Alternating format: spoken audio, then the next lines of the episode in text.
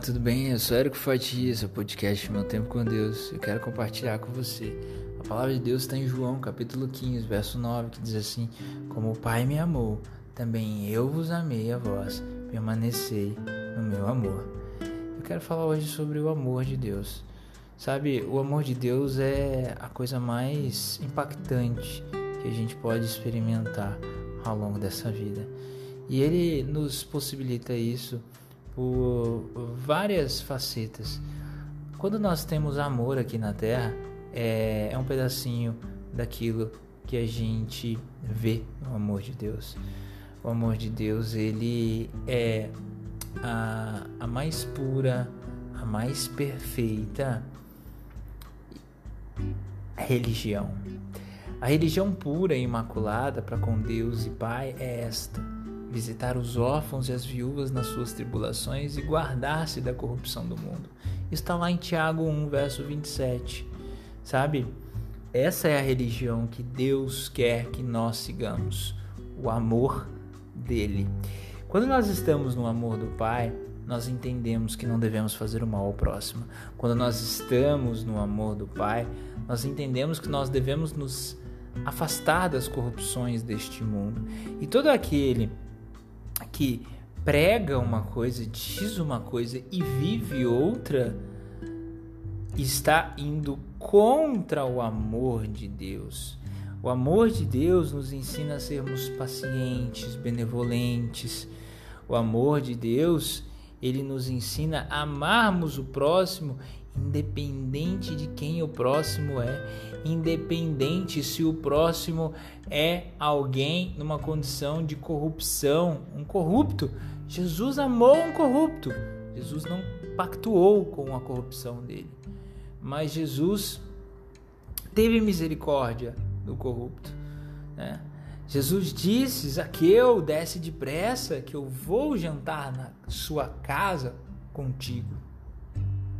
Hoje Jesus poderia ser chamado por muitos, e olha, está andando com corruptos. Jesus não veio para salvar os limpos de coração, Jesus não veio para salvar aqueles que já estão salvos, que já foram salvos. Jesus veio para salvar o corrupto, o pecador, o falho, o com desvio de caráter, o mentiroso, Jesus veio para todo mundo. Jesus veio para mim, Jesus veio para você, porque nós não somos perfeitos. Sabe? E aí está a grande graça do amor de Deus. Ele nos amou primeiro.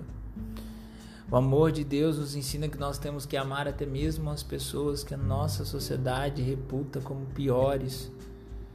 Sim, temos que inclusive orar por aqueles que estão em presídios, por aqueles que estão acamados. O amor de Deus, ele transcende aquilo que o homem fala, olha, isso é amor, isso é bonito.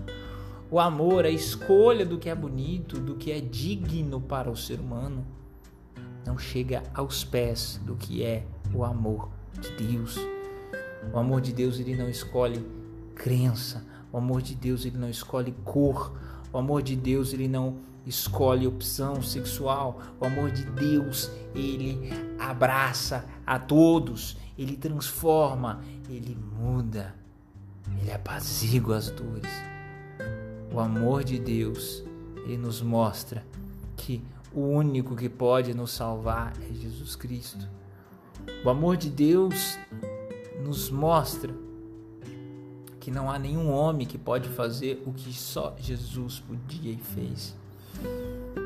O amor de Deus é o maior instrumento para salvar as nossas vidas. Jesus Cristo, ele veio a este mundo para isso, para perfectibilizar o amor de Deus no formato de pessoa. E esse amor de Deus quer tocar no seu coração hoje. Jesus te ama. Ele quer dizer para você que não importa o quanto de pedras as pessoas já atacaram em você. Não importa quão pesado esteja a sua cruz. Não importa o quanto tem sido difícil para você essa caminhada.